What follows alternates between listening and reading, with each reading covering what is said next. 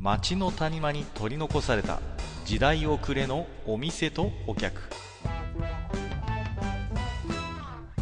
タバコ取り出し一服しても聞こえてくるのはざれ言ばかり。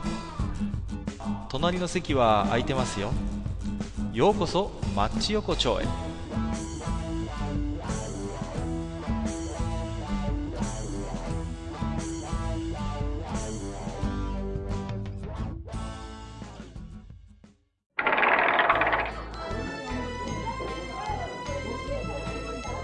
大将、明けましておめでとうございます。ああ、明けましておめでとうございます、かっか。あどうぞ座ってください。はいはい、どうも、今年もよろしくお願いし全部ます。席に鏡餅置いたままになるんで。いやいやいや、もうね、まあ、新年一発目の来店ということでね、ちょっと遅くなっちゃいましたけれども、はい。まあ、なんですか、えー、早速なんですけど、いつね、はいお手紙いただいておりまして、いつものアマンさんからいただいてるんですけどもありが、とうございます。えーとですね、えー、アマンです。2017年の1月5日が、えー第1夜でしたので、少し早いですが2周年おめでとうございます。ということで、ありがとうございます。はい。えーまあ、このね、読み上げてる時点で2周年超えてるということで、はい、あの、ますますのご活躍を期待しております。ということで、いただいいております。けれどもやね、本当にいつの間にやら2年間なんか、そうですね。細々とやってきたつもりではありますけど。まあまあまあね、しょうもない話をよくもここまで続けてきたなというところ。もね、えーあるんですけれども。まあね、新年早々ね、あの、物騒な話を今日はしようかなと思ってまして、そう、物騒。は いや、あのですね、えー、まあ私はちょっとまあ仕事柄ですねええ。あの、いわゆるあの、コミケですね、によくはいはい行くんですけれども、はい。まああの、今年ちょっとそのコミケ界隈でですねえ、えー、ちょっとしたニュースがありましてね、ほうほう。それがその、まあ、いわゆるですね、まあ、過激派って言ったりするんですけど、あの、中核派っていう人たちが、はいははいはい、あのーですね。い。まあまあ、えーだいぶ昔にね、よあの、すごくこそうそうそう、学生運動とかねのイメージもあるんですけども、ねまあ彼らが実は、その、今回、えーコミケに初めて参加して、ほうほう。なんかその同人誌っていうか機関誌っていうのかな？ほうんほなかね、う。を、まあ、う売ったなんていうような話があってですね。なかなかちょっと面白い話ですね。そうなんですよ。うん。で、あ、まだ中核派っているんだなみたいなことをね、まあまあまあ、あのーまあ、ちょっと思ったんですけれども、はい。うん。まあ、ちょっとね、それでいろいろ私も思い出すところがありましてね。ええ。今日はまあ私の学生時代のちょっとしたまあ思い出の話をしようかなと思ってたんですよ。なるほど。で、まあ、私はね、まあ大将もご存知のように、まあ大学に行ってたもんですからはい、えー、田舎から上京してきてね、東京の某、はいえー、高田の馬場にある大学にですね、はい行ってたんですけども、はい。あのですね、まあまあ、今今は随分なんか建物も建て替わってですね、非常に綺麗、小綺麗な大学になっちゃったみたいなんですけど、ええ、ええ。私が行ってた頃はですね、まあまだまだこう、カオスと言いますかね、うーん。雑然としたところがあって、まあまあ、良くも悪くも、そうですね。あのまあまだあの、昭和の残りがが、そうそう、そうなんです。だから本当に昔のそういう大学みたいな、はい。えー学生運動のちょっとこう、名残がまだ残ってるようなね、よくね、縦看板がね、こう、はい通学路というか大学の敷地にいっぱいあってね。で、まあ、えー、何ですか？えー、中曽根大聖、打倒とかね。あよくそういう時代を感じますね。そうそうそうそうそう。え、えけど、中曽根大成時代ですか？いや、中曽根さんの時代は終わってるんですけど、それでもやっぱり、ああ、なるほど、なるほど。彼らはその、中曽根の派っていうか、中曽根さんのあの、作った体制が面白くないと。ああ、なるほど。なるほどまあまあ、未だにそういうこと系列店があんまし美味しくないみたいな感じですよね。まあまあまあ、そういうことなのかな。まあそういう政治的な、こう、縦看板もよく立ってましたし、はいはいはい。まあ、あとはその、何ですかね、あの、私もまあ、いくつかのサークルに顔を出してたんですけど、ええ。まあ、とにかくカオスでね、その、まあ、学校のその、なんていうのかな、建物の地下とかに、もうね、半分迷宮みたいな地下の通路があって、うんこれ本当冗談抜きなんですよ。うん。あの、地下にそういうね、本当にカオスな、ベニヤで仕切ったような、本当にこう、アングラなところにそういう、きょあのサークルの拠点があったりなんていううね。ん、うん。まあそんな時代だったんですよ。はい。で、ああ、なんか、すごいなと思って、で、まあ、そこにまあ、学生会館っていうのもやっぱりあってですね。はいはい。で、第一学生会館、第二学生会館ってあったんですけど、まあ、主にですね、このえ、第一学生会館っていうところをえ、あのね、今、もういるんでしょうけど、あの、角丸派っていう、そのですね、まあ過激ねまあちょっとあの、お若い方にはちょっとなんとなく、うんってなるような、ね。まあまああるかもしれません。そういう、いわゆるまあ、過激派とされる方々の、まあなんていうのかな、そういう、作っているダミーサークルみたいなのがやっぱいっぱいあったんですよね。で、そういう彼らがもう根城にしているような学生会館が第一学生会館だったんですよ。うん。で、まあ要はですね、彼らは自治の名のもとにですね、もうそこに住んじゃってるわけですよ。もう、うん、要はその、ここら学生の自治だっていうことで、うん、まあ、あの、大学、まあよく彼らは当局って言ってましたけども、まあ、当局の会議は受けないんだっていうことで、うんもう24時間365日自分たちで、まあ、管理をするという名のもとにですね、要は、そこにもう住んでしまってですね。まあ私も何回か入ったことはあるんですけど、建物にもね、なかなかすごいというか、勝手に建物を改造してるんですよね。すごいです。1階と2階の間に中2階みたいなのを勝手に作ってたりして。まあまあね、まあよく言えばこう自立心があるというまあまあまあ、で、本当にね、表向きはいろんなサークルの名前を名乗ってはいるんだけれども、はい果たして本当の活動何してんのかな、みたいな。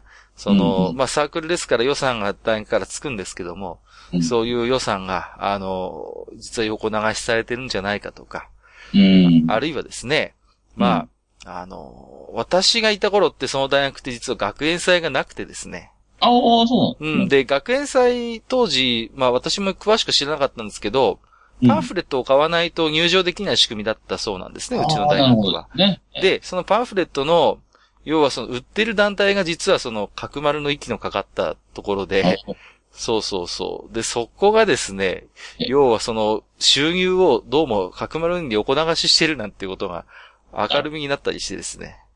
それでもう大学が怒って、もう学園祭中止だなんていうことを言ってね、しばらくなかったんです。4年か5年なかったと思うんですけどえ、まあそんな本当に、もう、なんていうか私たちの本当親世代の学生運動のなんかこう、残り火みたいなのがまだまだね。あったんですよ。うん、そういう時代だったんですよね。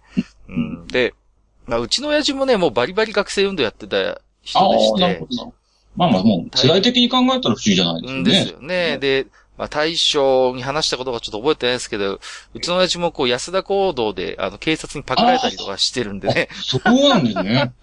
そうあそううそう。もそれもなんかもう、もう武闘派というかなんというか。もうね、そうそう。別にうちの親父東大じゃなかったですけど、あの、なんか実際、安田行動の事件ってなんかあまり東大生少なくて、実際に作る、あの、パクられたのは他の大学の学生だったなんてよく言いますけど、まあ、当時はいろん、まあ、あの、横のつながりとかも今よりも強かったのかもしれないですね。うんだから、うちの親父もね、東大生じゃないくせによく東大に出入りなんかしてて、そういうね、ことやってたまあまあまあまあまあ。まあまあよそういうもう悪くもそんな時代。まあまあ、そんな時代ですよね。だから、なんとなく親父の話を聞いて、まあそういう、いろんなね、まあ学生運動があって、まあいろんな団体があってね、なんていうのは話では聞いてたんだけども、まあ今でもこうやって残ってんだなと思って、うん。で、実際知り合いで何人かそういう人もいたんですよ。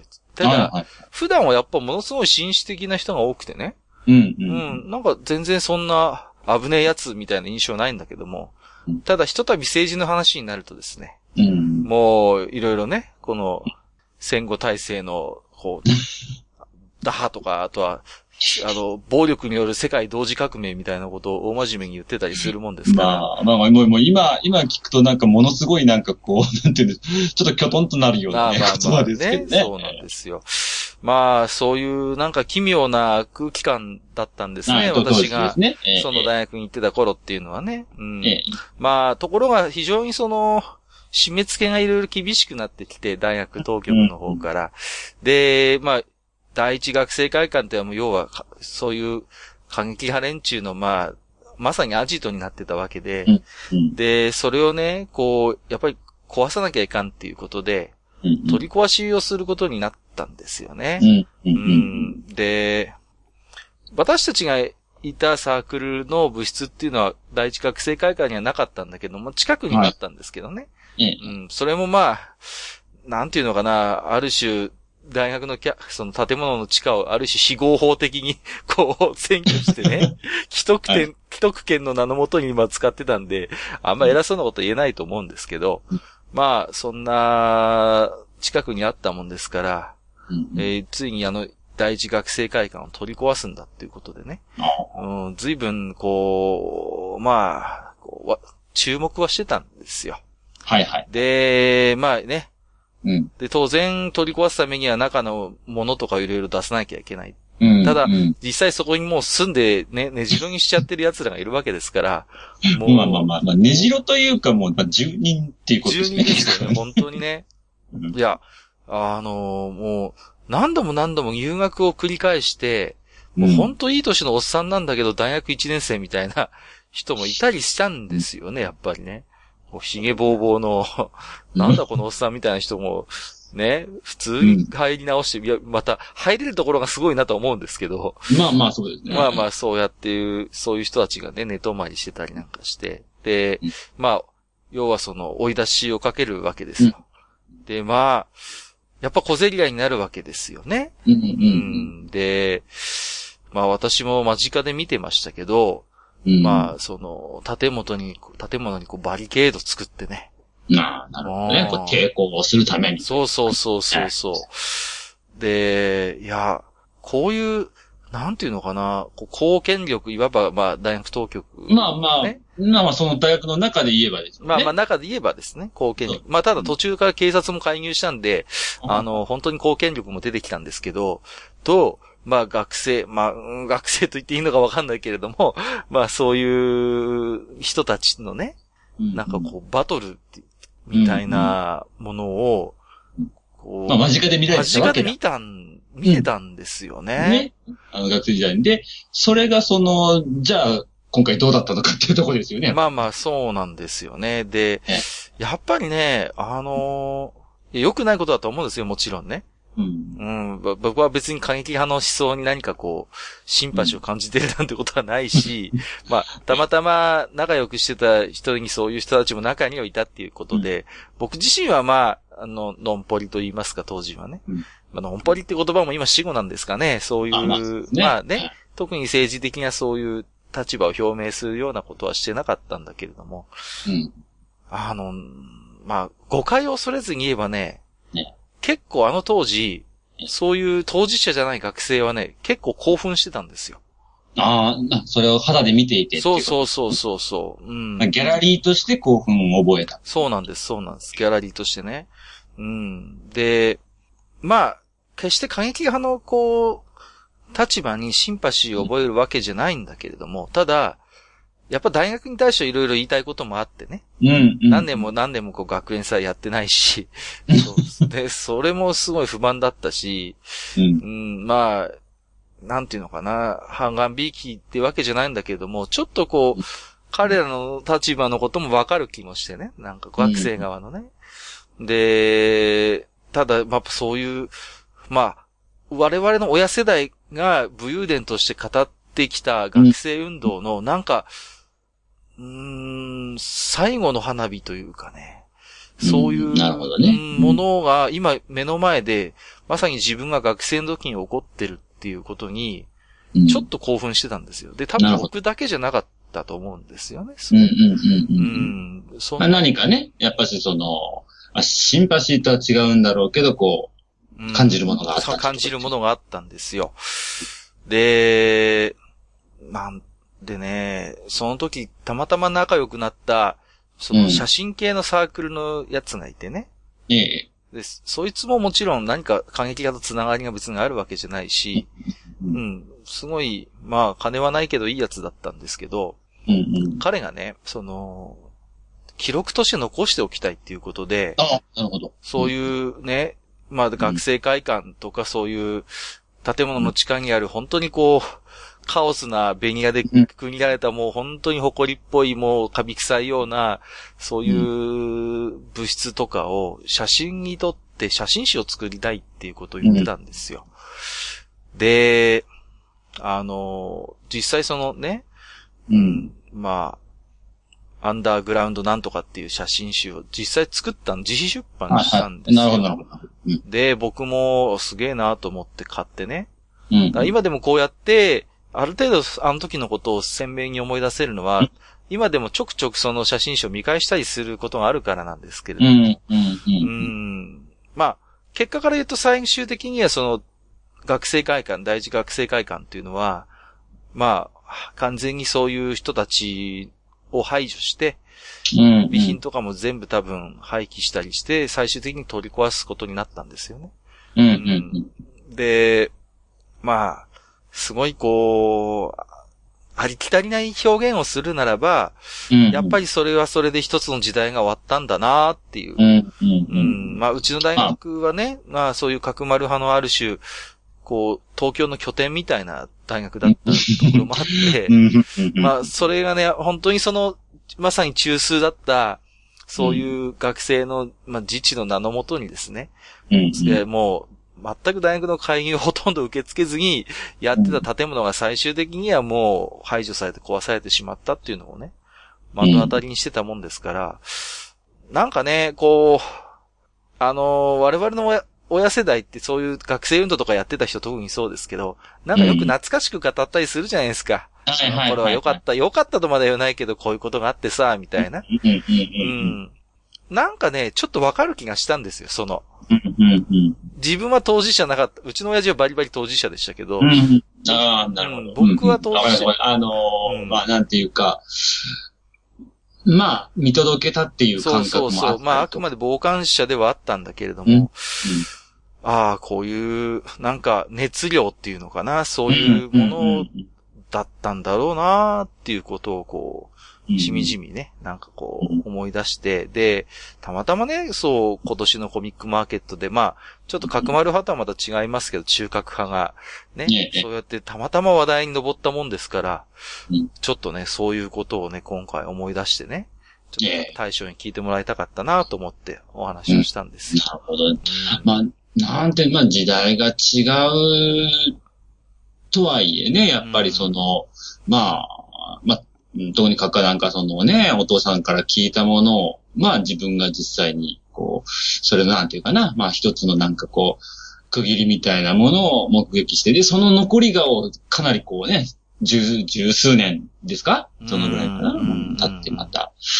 まあ。なんでしょうね。い今ね、今でも、こう、同窓会の雑誌、雑誌っていうかそういう、はい。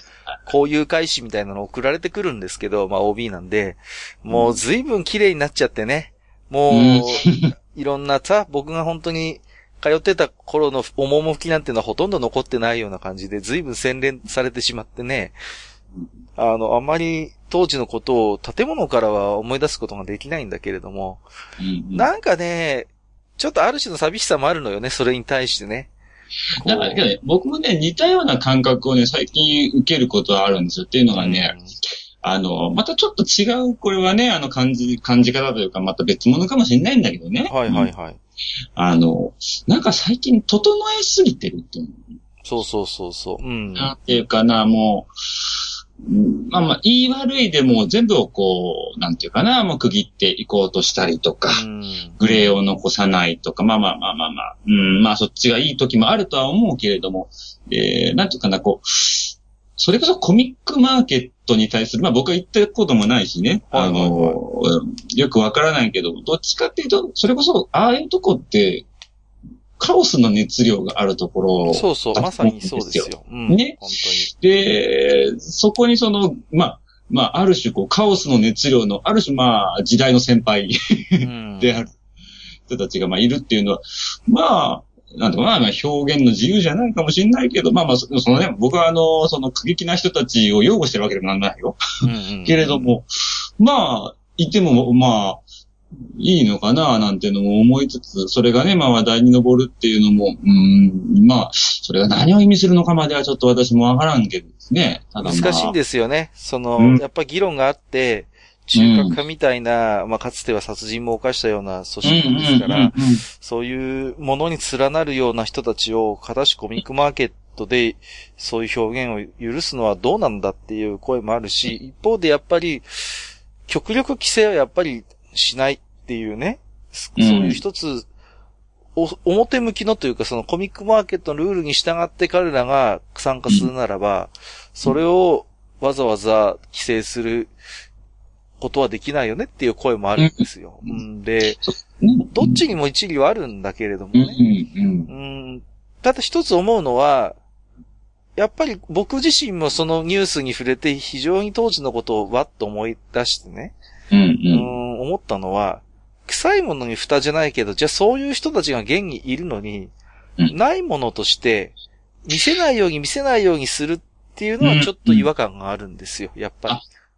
それはね、俺もすごく、あのね、ええちょっとな、こ、ここでこれをあんまし言いたくはないんだけどね。うんそれはね、あの、ええもう本当多いね。正直言う。うんうん。いや、うんだからさ、その、なんていうとこう、我、もっとね、我々を信用してほしいって思いもあるんですよね、そこに対して。だから、考える材料だったりとか、いろんなものがある中で、もう、一応はそれぞれ大人だしね、みんなね。うんだから、それがいいことか、いいか悪いか、是か非かっていう判断材料を少なくとも、判断材料そのものを奪ってしまうっていうのは、やっぱり、うん、それはおかしいと思うんですよ。そうそう。だからやっぱし、それこそね、やっぱ判断、判断材料と判断する機会、そしてそれをやっぱなんていうかな、こう、表現する機会っていうかな、なんていうかな。そうそうそうそう。その三つはね、絶対にやっぱし必要だと僕は思うんですよ。うん、だからね、そうなんですよ。だからまあ、ツイッターでも何でもそうですけど、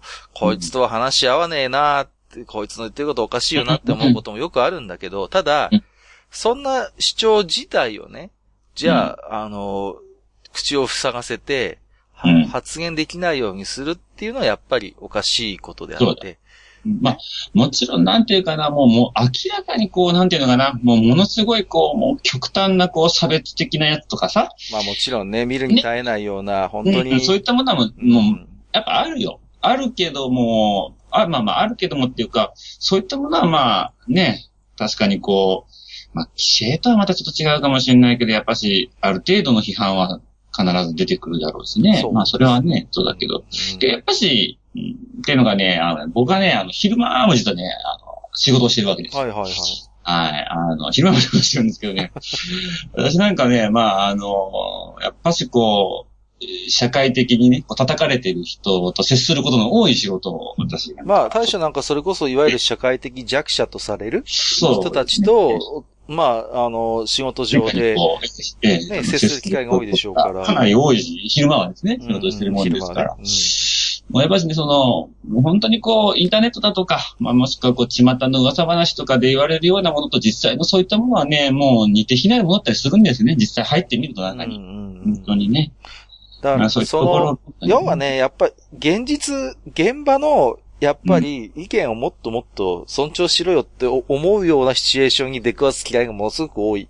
あまりにも現場を知らない人が、本当机上の空論で喋ってるよなっていう、そうそうそその話題になると、なんか、これ喋っちゃダメだよねっていう、いわゆるこう、蓋をする空気になっちゃうんですよね。うんうんそうそうそうそう。だから、なんていうのかな。で、少なくともその、まあ僕の当時の思い出話の話に強引に戻すとするならば、うん、うん、うんうん。まああの頃は、まあ、そういう過激派の主張っていうのも、まあ、あの、目に触れる機会があったわけですよ、うん実際。うんで、、うんそれをある種、ある程度は大学も目撃してたところがあって、うんうん。まあ、それがじゃあ、いいことか悪いことかっていう話はまあ別としてね。ただ、そん、例えばね、そういうのはもう完全にシャットアウト。もうけしからん。もう一歩たりとも大学に入るな、みたいな空気だったとするならば、うん、僕はあの頃のあの当時の空気感を多分感じることはなかっただろうし。うん、うん、うんうんうん。その、決して僕は彼らにシンパシーを覚えているわけではないんだけれども、うん。ただ、確実に、あの頃のノンポリの一学生として、うんああいう彼らがどういう人間で、あのー普段どういう、まあ、あの、空気をまとっていたのかっていうね、必ずしもその、本当に危険で危ない奴らの、もう本当に殺人者集団みたいなそういううんものではもうなかったっていうことは確実に言えるのだから、まあそういうことをいろいろ思ったんですよ。今回のそのコミケのことでね。まあ、すいませんね、正月早々なんか重い話をしちゃったな、今日いや、は。けどね、なんか、やっぱね、僕も思うよ、ほんと最近なんかね、で、けど、で、あと、なんていうのかな、あの、出てしまった臭いものを本当にもうそのままさらっとそのまま置いてるような時だってあるじゃない、最近は。あ、ありますね。あるあるある。なんかね、その空気もね、ど、そっちもそっちでど、どうかと思う。実際にあるものに対してちゃんと向き合うっていうかな。実際にあるものだったり、あったものだったりとかね。そうなんだよね。だかうら、んうーん、まあ、ある種泥、泥臭いことをしてでも、やっぱそういうものに向き合う、居心地の悪さと戦うっていうとこうん、うん、ろかな。うんうん、それをやっぱり、うん、諦めてはいけないような気がするし、うん、うん。まあ、そんな感じかな。ちょっと、いい時間なんで、そろそろ、お手紙も紹介し、またマッチ横丁らしくなんなかあれだね、ちょっとなんか。こう、熱感で、なんかちょっと語りたくなるような、いや本当にね、まだまだ喋りたいことあるのよ。まあ、これはまたね、町横丁でそのうち喋りましょう。ねはい。機会があれば。はいえ。えーと、じゃあ早速、置き手紙紹介ということで、まずは、えーと、アマンさんからいただいておりますね。はいいつもありがとうございます。えーと、ハザードよりデンジャラスの方が本質をついていると思う。解明してもいいかもね、っていうことで。これはですね、えー、あれですね。私が、あの、ハザードランプのボタンのことをデンジャラスって言っちゃったっていうね。あの、あの、あれ、デンジャラスってやつでしょデンジャラス、あの、あの、あの、あの、デンジャラスボタンみたいなことでさ、やっぱ出てこないんですよ、もう。あれ、あれから、あれからデンジャラス、デンジャラスタイムありました？あの、あれ以降はね、なんか私の中でもなんか強烈にやっぱ印象に残ったんで、あれ以来なんかハザードってスムーズに出るようになったあ、。負けちゃったね、カッカ。負けちゃったね、カッカ。ダメだね。いやー、ほんと、あれですね、創作者として本当に、これ敗北感を感じますけど。もう、もう大衆にね、もう迎合しちゃいまし迎合したちゃったね。やっぱり、あの、アマンさんの言う通りええ、もう少し僕も戦えばよかったですね、その時。そうです。デンジャラスでいいじゃないかっていうことで。ええ っ、と、ネズミさんいただいております。この前ゲストでお越しいただきましたけども。はいはい。えー、勝訴ということで応援くださった皆様に心より感謝申し上げます。っていうか、サラダもディスったな。二人以上で言ったらサラダ頼みますよ、絶対に。ということで。ね。まあ、この前。そうそう、あのね、あの、私ね、ネズミさんとね、たまにあの、たまにっていうか、あの、お酒飲んだりする機会あるんですけど、うん割と食事行くとね、しっかりあの、お野菜をね、頼まれるからあですねあ、。そうなんお野菜大好きな方なので、ネズミのくせに、もう、チーズと肉だけかじってればいいと思うんですけれどもね。もう、まあ、ちょっと居酒屋サラダ問題っていうのもね、ちょっとこれはまた、機会を改めてお話をしようかなと思っはい。てましたけれどもね。はい。またお、ゲストでお越しいただくこともあるかと思いますんで、はいよろ。しくお願いいたします。はい。えー、ということで今日はね、こんな感じでしょうか。はい。はいえー、新年早々ね、なんかね、急になんかこう、なんか重い話をしちゃいましたけれども。いやいやいやいや、いや、まあけどね、やっぱりなんて、まあ、ある意味ね、こう、キュッと締まって一年始めるっていうまあまあそうですねいいかもしれない、やっぱり。ね、あのー、一年の計は元旦にないということですから。まあ、元旦ではないです。まあ元旦ではないですけどもね。だいぶ遅れましたけどね。まあまあ、えー、今年はね、そんな、いや、今度はね、ぜひね、大将の青春時代の話も聞かしてよ、今度はさ。私のね、青春時代は本当にバカだよ。いやいや、聞きたい、聞きたい。そういう話を聞きたい。僕もね、いっぱいありますけどね、僕も。本当に、漫画みたいな話も僕いっぱいあるんですよ。本当の話で、あの、青春時代のバカな話ってなんでこんなにキラキラしてるんでしょうね、キラキラするよね。本当だから、ね、僕が今回ちょっと喋ったんで、ぜひまあ、えー、いつかね、大将の青春時代の話も聞かせてください。はい。はい。はい、ありがとうございます。じゃあ、今日はね、まあちょっとそんな、え学生時代の思い出にふけりながら僕も帰りたいと思いますんで、え今日はどうもありがとうございましたもうもうコミケ終わったからすぐ帰ってね。ああ、はいはい、帰ります、帰ります。はい。じゃあ、え、今年もじゃあ改めて大将よろしくお願いしますということではい。はい、どうもありがとうございました。